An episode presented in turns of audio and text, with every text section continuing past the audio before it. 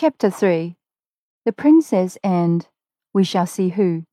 Part 2 When she carried away the basin and towel, the little princess wondered to see how straight and tall she was. For, although she was so old, she didn't stoop a bit. She was dressed in black velvet with thick white heavy looking lace about it, and on the black dress her hair shone like silver. There was hardly any more furniture in the room than there might have been in that of the poorest old woman who made her bread by her spinning.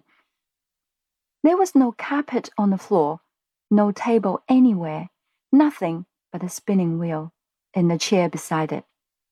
When she came back, she sat down and without a word began her spinning once more, while Irene, who had never seen a spinning wheel, stood by her side and looked on.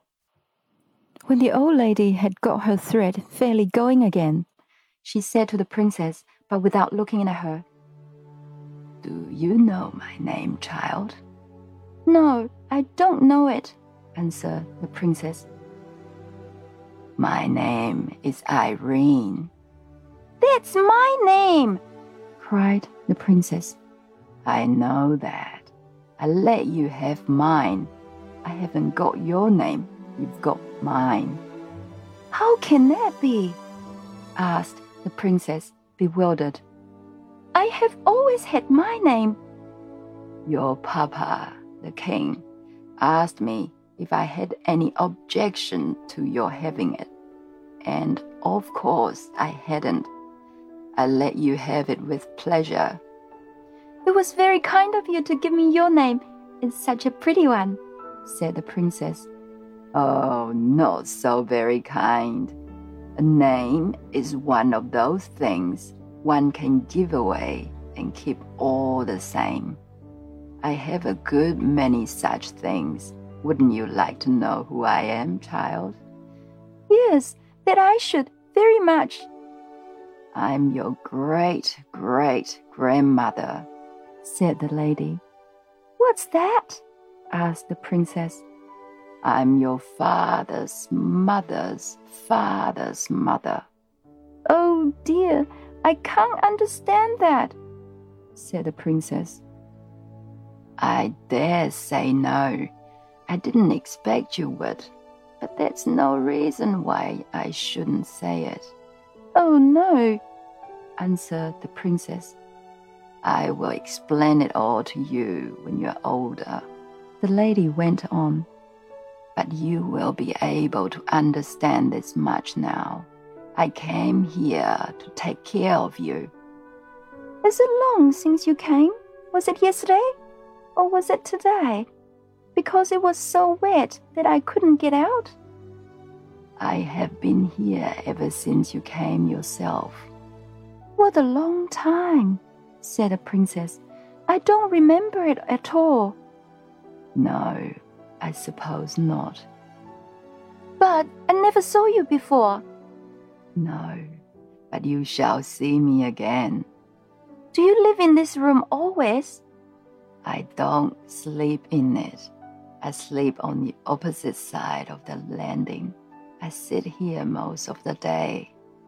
I shouldn't like it. My nursery is much prettier. You must be a queen, too, if you are my great big grandmother.